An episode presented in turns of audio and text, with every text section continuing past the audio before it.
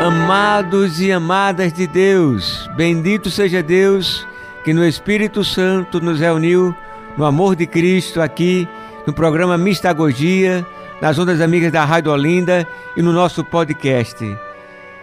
Nós estamos na Páscoa, esse tempo esse tempo de alegria, de felicidade, de júbilo, de contentamento, onde celebramos com solenidade a ressurreição de Cristo e a sua morte, que é a nossa Páscoa.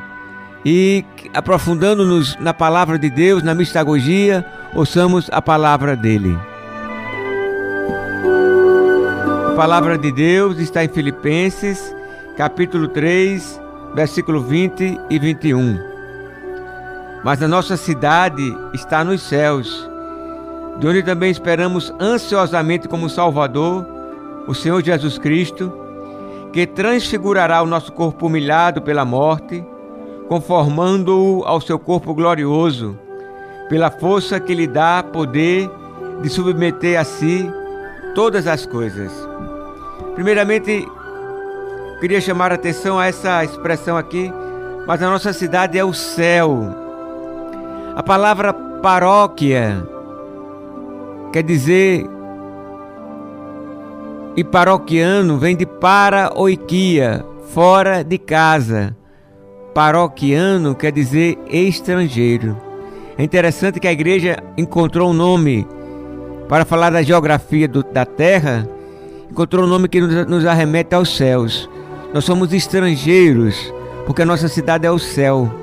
Paroquianos quer dizer estrangeiros, porque a nossa cidade é o céu. E o apóstolo Paulo continua dizendo que de lá nós esperamos o nosso Salvador e Senhor Jesus Cristo.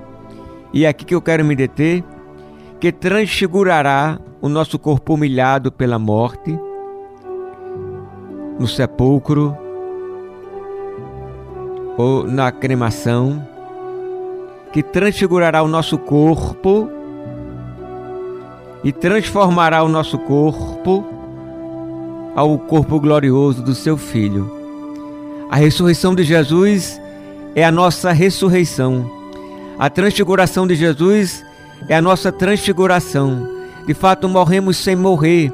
Eu sou a ressurreição e a vida. Aquele que crê em mim, ainda que esteja morto, viverá. Nós cremos na transfiguração de Cristo, que é a nossa transfiguração. Por isso, oremos. Pai amado, é cheio dessa esperança pascal que já é uma realidade em nossas vidas, mas que um dia será plena e completa nos céus, que nós professamos que o nosso corpo humilhado será transfigurado e será conforme o corpo glorioso de Cristo ressuscitado. Dá-nos, pois, essa esperança na imortalidade, na vida eterna e na ressurreição. Amém.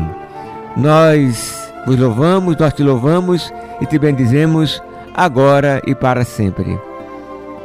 Um beijo cheio de bênçãos, abraço fraterno eterno e até amanhã, se Deus quiser.